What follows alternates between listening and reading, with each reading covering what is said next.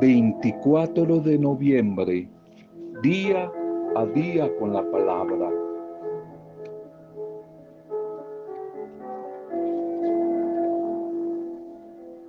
No quiera ir al triunfo, conquistar la bendición, conquistar los sueños, buscando atajos, buscando caminos fáciles y los más cortos.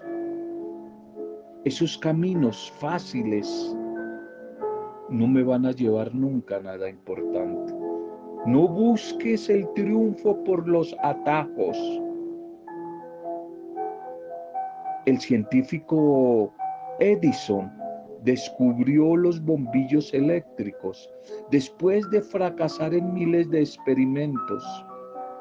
Moisés, el gran caudillo de Israel y su pueblo, llegaron a la tierra prometida solo después de pasar 40 años de sufrimiento, de dolor, de prueba en el desierto. Dios no vende sus triunfos a bajo precio, guárdalo. Te lo repito, Dios no vende sus triunfos, sus bendiciones a bajo precio. Se los ofrece solo a quienes no se cansan de luchar, trabajar, sacrificar. La verdadera felicidad, los éxitos son de Dios, pero Él se los da a los que se esfuerzan. Por eso no busques atajos para llegar a la felicidad.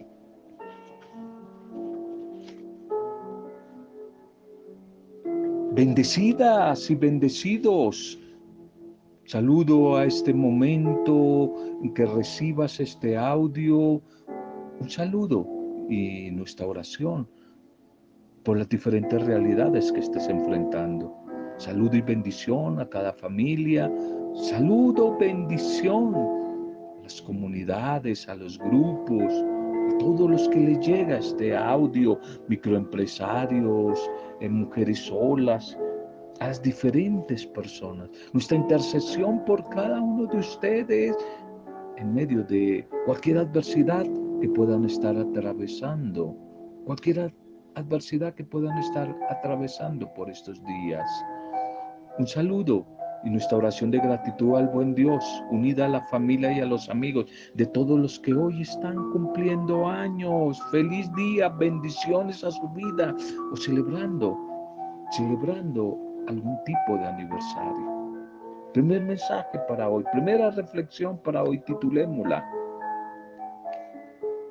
Conviértete y cambia primero antes de pretender cambiar a los demás. Cambiemos nosotros, convirtámonos nosotros primero antes de esperar y a veces hasta presionar que los demás cambien. Dice el libro de los Hechos Apostólicos en el capítulo 16, 31. Cambia tú, cree tú, conviértete tú primero y luego los demás los de tu casa se van a convertir. Es como una atracción. Si yo cambio, ante mi cambio, los demás se van a sentir movidos a cambiar. Qué fácil a veces es dar consejos a los demás, dar consejos de cómo mejorar y cómo solucionar la vida.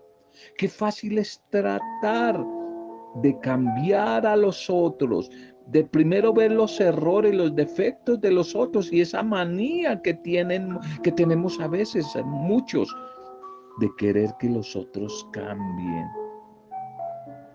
Pero tengo la certeza de que no se puede hacer que la otra persona cambie y que lo mejor es tratar de aceptar a los demás como son, ante los defectos, ante las limitaciones de los otros, orar Orar por ellos y no pretender ni presionar a veces con fanatismo religioso a que cambien.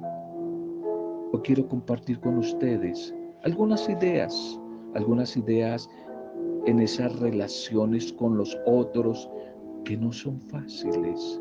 La convivencia humana que no es fácil, esas relaciones interpersonales. Primera idea, sácate eso de la cabeza, sácatelo. Nadie cambia a nadie. Nadie cambia a nadie. No es verdad. Eso es un error de muchas personas, mujeres y hombres que dicen, eh, me voy a casar con fulano de tal o voy a irme a una relación por lo civil, porque yo estoy seguro, segura que yo voy a hacer que esa persona cambie. Y algunos por allí, no sé qué fe es esa, piensan que el sacramento todo lo cambia y dicen, no, yo me caso con este hombre, le dice la mamá, pero si él es un sinvergüenza, es un borracho, le ha pegado varias veces siendo novios. Y dicen muchas personas, no mami, es que yo tengo la seguridad de que si nos casamos con el sacramento va a cambiar. Eso no es verdad. El sacramento no es mágico. Menos la vida es mágica. La gente es como es y punto. Nadie cambia a nadie. No pretendamos cambiar a los demás. Esto hay que tenerlo bien claro. Ningún ser humano cambia realmente por la presión de afuera. Si logra cambiar, lo hace porque ha tomado una decisión, porque ha hecho conciencia del error en el que se encuentra y lo dañino que es para los demás y para sí mismo. Y por eso así decide interiormente cambiar y hacer las cosas de otra forma. Pero nadie cambia a nadie. El único que nos cambia, eso sí, es Jesús. El único. Pero eso sí, cuando yo lo dejo que Él actúe. Porque Jesús a la fuerza no va a entrar a mi vida. Cuando yo le abro mi corazón, como dice el libro del Apocalipsis, le abro mi corazón, le abro la puerta de mi vida, lo invito a que entre y yo colaboro, sí va a haber cambio. Pero de lo contrario, nadie cambia a nadie. Es que es tan grande el amor que siento por él, por ella, que en ese amor yo lo voy a ayudar a cambiar. No, Señor, nadie cambia a nadie. Ese cambio es una decisión, es una decisión personal, íntima. Esto lo tenemos que tener bien claro. Y es lo que ha llevado a muchos alcohólicos y drogadictos, mientras ellos no hagan conciencia que necesitan un cambio y ellos mismos tomen la decisión de cambio, entonces se puede hacer que lo imposible se convierta en posible. Pero nadie cambia a nadie. Segundo, nadie cambia solo. Nadie cambia solo. Esta es otra cara de la moneda. Ninguno puede decir que va a cambiar aislado de los demás, escondiéndose en una cueva, en una montaña sola. Nadie cambia aislándose de su realidad, de su relación con los demás. Esto es imposible. Siempre se necesita para el cambio ayuda, ayuda de aquellos con los que convivimos y de los que están preparados también idóneamente para ayudarnos, no cualquier perico de los palotes, sino los que están preparados idóneamente para ayudarme en mi cambio. Por eso es importante siempre escuchar y tratar de comprender bien lo que los otros me dicen. Porque es importante para cualquier decisión de la vida, cualquier decisión de ser y de actuar de mi manera distinta y mis deseos de cambio, la relación con los otros. Tercero, el amor y la aceptación, amor y aceptación es la mejor manera de ayudar a cambiar. Mientras tengamos que defendernos de los ataques de los demás, de los ataques de alguien, nos vamos a sentir siempre presionados y obligados, obligados a ser distintos a como verdaderamente yo soy. Y por eso es muy probable que no cambiemos, que nadie cambie, cuando es por presión. Cuando nos sentimos amados, En cambio, cuando nos sentimos aceptados, amados, valorados por los demás, seguro somos capaces de comprender y aceptar lo que se nos está pidiendo. E intentamos hacerlo mejor para actuar y hablar de forma distinta y nos sometemos a caminos de cambio, de renovación, de conversión. Quien de verdad me ama, escúchalo bien, quien de verdad me ama, me ayuda a cambiar sin obligarme, me da libertad sin amenazarme, sin manipularme con ideologías, con fanatismo religioso, ni nada de eso, en la libertad que es el, verdadero amor. Cuando me siento amado, cualquier proceso de cambio es posible. Cuando me siento amado, la mejor manera, fuerza, motor del cambio es el amor.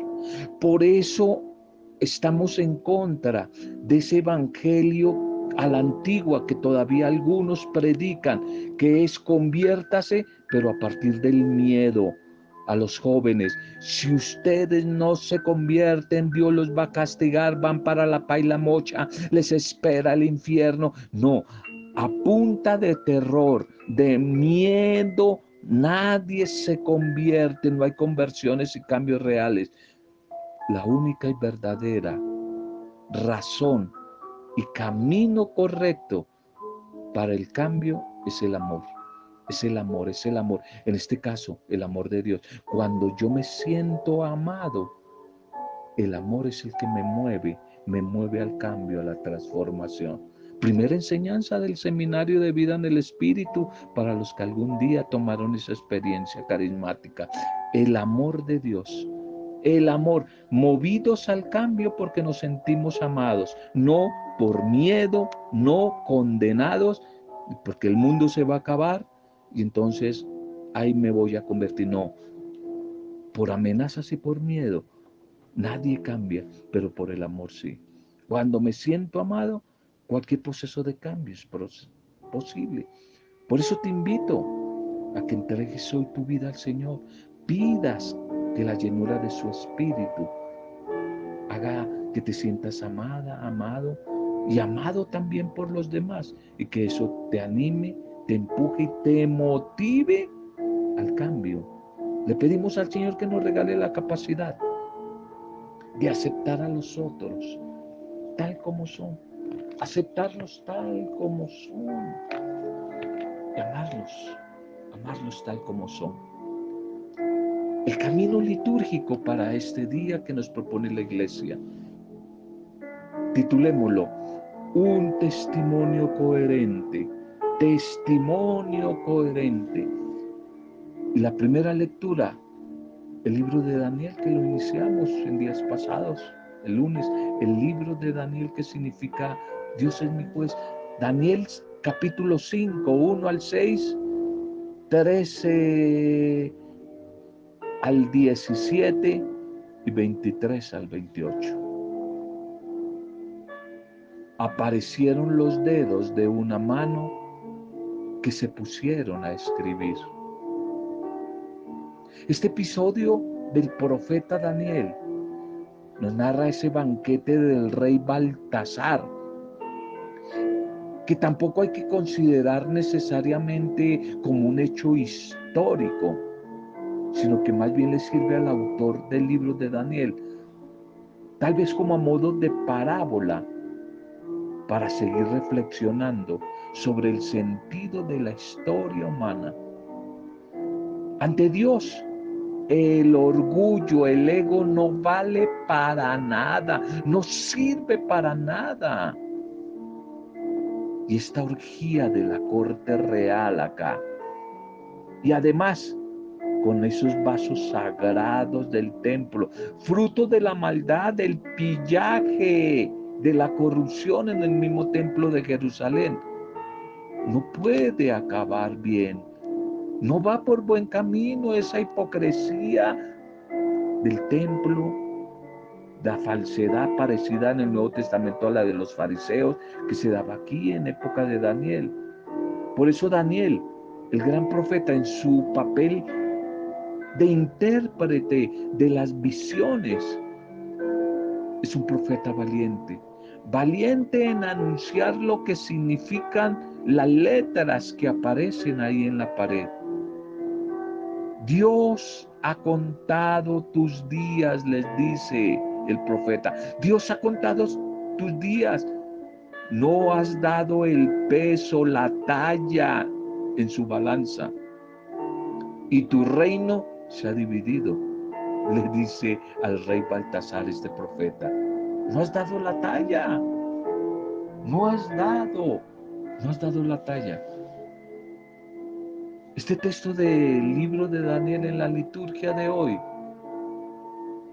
es como un medio que utiliza el profeta para criticar profundamente a este rey perverso que nos hablaron los macabeos y ahora Daniel. Antíoco Epífanes, un rey también terrible, malvado, por haber usado el templo de Jerusalén como sacrilegio para celebrar sacrificios y rituales considerados por los judíos como malvados, como paganos, como impíos, así como para reprobar las orgías y bacanales introducidas en el pueblo de Israel por este, esta cultura de los griegos representada a través de Antioquio Epífanes. Y el profeta les denuncia eso. Les denuncia toda esa propaganda de dioses falsos, de idolatría a los invasores griegos. Este por relato de hoy podría resumirse como el castigo de los tantos sacrilegios. Y las tres palabras escritas por la mano misteriosa indican la suerte de los que se burlan de Dios. Siempre le llega el fin. A todo marrano gordo le llega su Nochebuena y ahora que nos vamos a aproximar a diciembre. Y nunca lo pueden aplazar. Siempre les va a llegar a estos malvados y perversos su fin y no van a poder aplazar ese fin. Y por eso se pone de manifiesto que no hicieron durante la vida nada útil, nada que sirva a la humanidad en favor de los otros y que agradara a Dios. Por eso van a desaparecer sus obras con ellos. No dejan huella, recuerdo agradable en la historia. El Antiguo Testamento sabe que Dios se da a conocer, no solamente por sucesos que demuestran su bondad, sino también por otros, que son signos evidentes de que de verdad hay un Dios, hay un Señor que hace justicia y que esa justicia, aunque a veces parece demorarse como lenta, pero de que se da, se da. La justicia la justicia de Dios. El salmo para hoy es el cántico de Daniel capítulo 3, 62 al 67. Este cántico, oración cántico que se nos presenta en el día de hoy, parte de la certeza que, que tiene la mujer, el hombre bíblico, de que definitivamente la creación es obra del gran arquitecto que es Dios. Y esa misma creación alaba y bendice el nombre del Señor.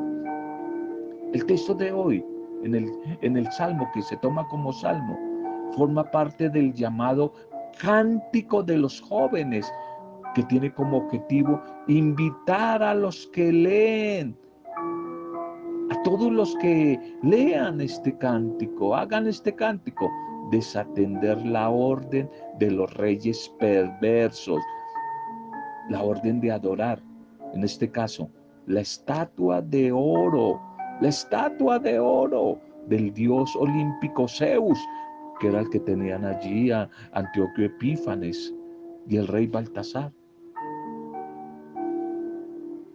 De esta manera, a través de este cántico se quiere mostrar el plan, que es la invitación a ser fiel a Dios. Que quede claro que solo hay que adorar y servir al único Dios, al Dios que puede salvar, único Señor, a quien algún día reyes y emperadores tendrán que reconocer. Ese es el Dios de Jesús, el Dios que nosotros creemos, el Dios que amamos y el Dios al cual le seguimos y le servimos. El Evangelio para hoy, Lucas 21, 12, 19. Lucas 21, 12, 19. Dice el Señor en ese contexto escatológico de finales que Jesús está trabajando en estos días, anunciando en estos días.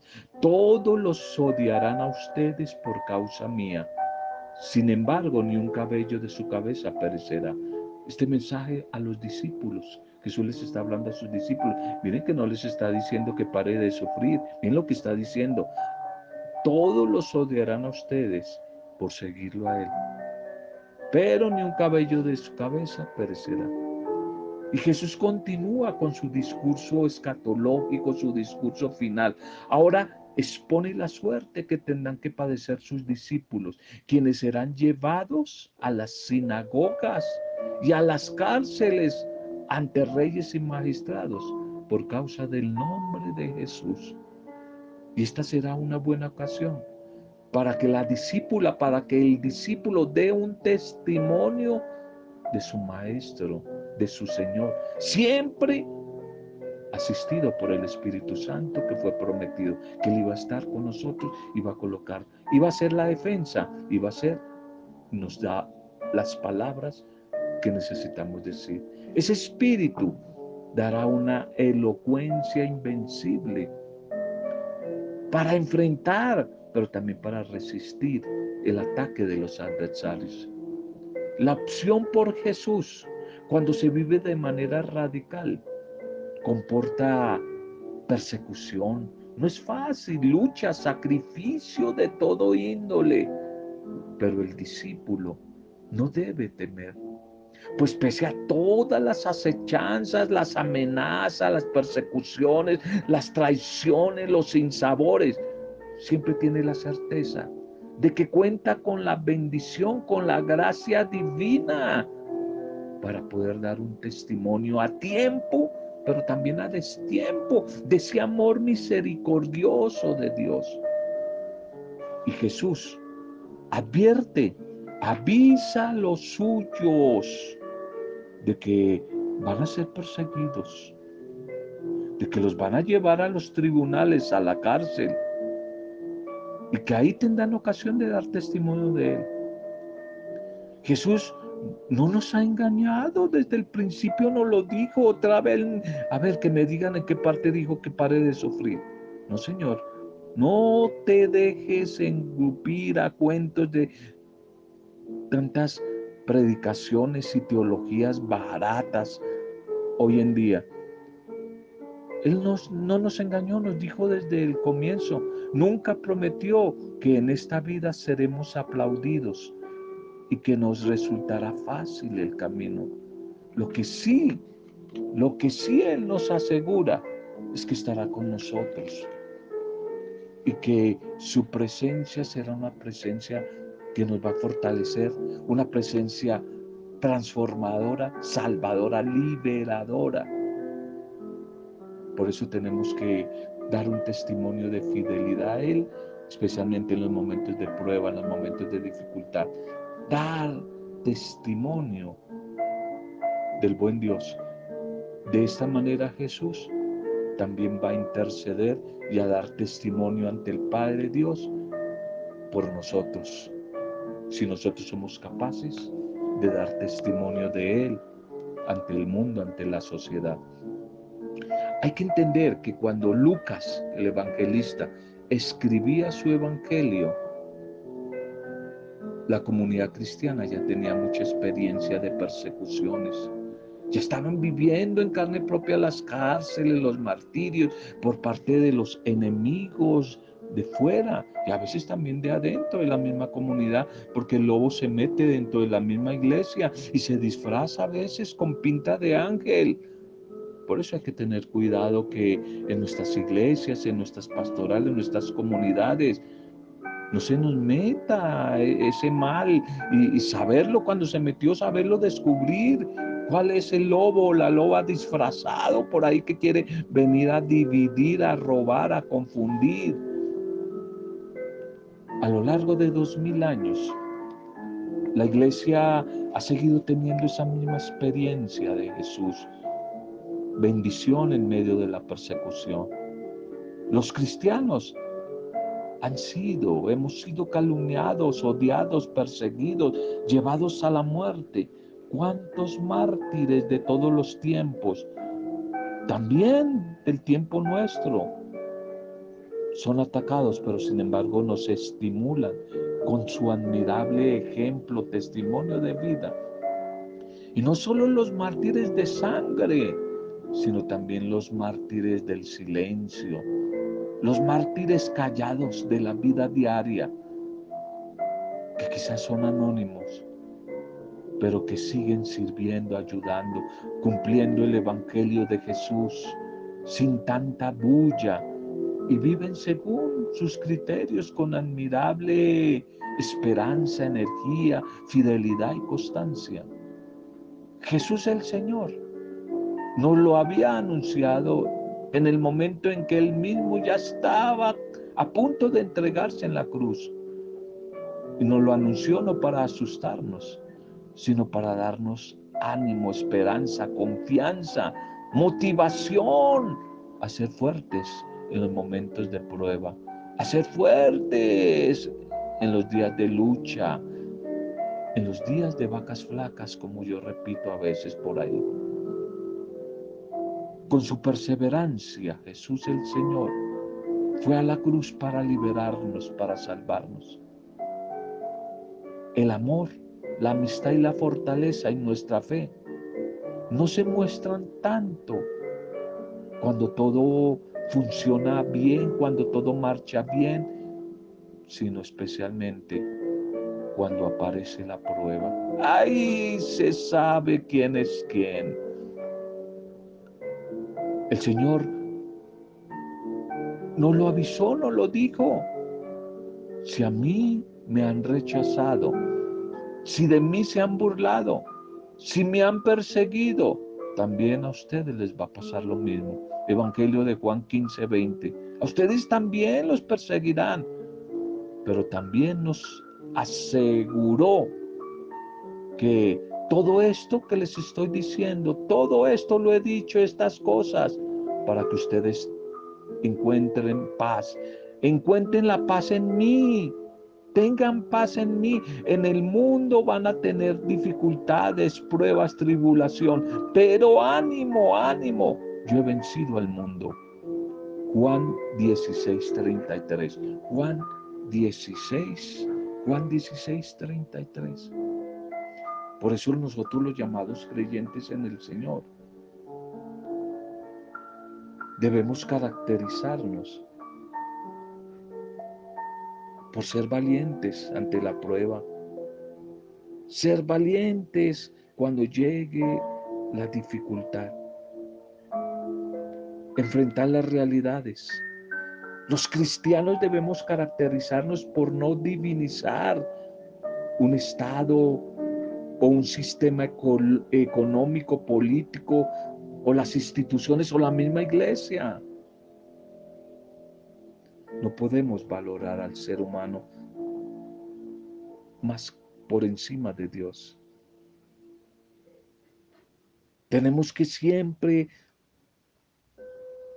tener una actitud profética de entender la vida como va marchando en medio de las dificultades y de actuar, actuar siempre en la dificultad desde la fuerza del Espíritu Santo y no dejarnos por vencer por el rechazo, por la persecución, que van a ser pruebas de la auténtica fe. Preguntémonos, ¿qué actitudes caracterizan mi vida cristiana en relación con mi prójimo? Preguntémonos, preguntémonos, ¿cómo afronto las dificultades que a veces me, me mueven, me invitan a ser coherente con mis creencias? ¿Será que a veces prefiero negar los valores del Evangelio con tal de evitar malos ratos, malos momentos? Gracias Señor por tu palabra de este día. Te alabamos Señor, te bendecimos por elegirnos para ser tus discípulos, tus discípulas. Síguenos capacitando cada momento, cada instante para resistir, ser fuerte ante los desafíos de tu seguimiento, las pruebas, las persecuciones. Pues sabemos que vamos a ser atacados por amar, por perdonar, por estar al lado de la paz, por ser generosos, por ser misericordiosos, por hablar siempre con la verdad, por ser justos, por ser mujeres y hombres de oración. Mira, Señor, hoy a tu iglesia tu iglesia perseguida, burlada durante tantos años por causa del Evangelio. Fortalécenos en la verdad, en la comunión, en la fraternidad y en el amor para que podamos continuar día a día avanzando en la construcción del reino tuyo, el reino de Dios, la civilización del amor. Que a través de tu bendita palabra sean bendecidas nuestras vidas, familias, grupos, comunidades, la iglesia, nuestras empresas, cada persona que hoy está pasando por situaciones difíciles, los enfermos, los desempleados. Todo te lo pedimos en el nombre, en el nombre e intercesión del Espíritu Santo, para gloria tuya, Padre Dios, en Cristo Jesús nuestro Salvador, con acción de gracias y alabanzas, junto a María nuestra buena Madre. Amén. Roberto Samudio de Diaria con la Palabra.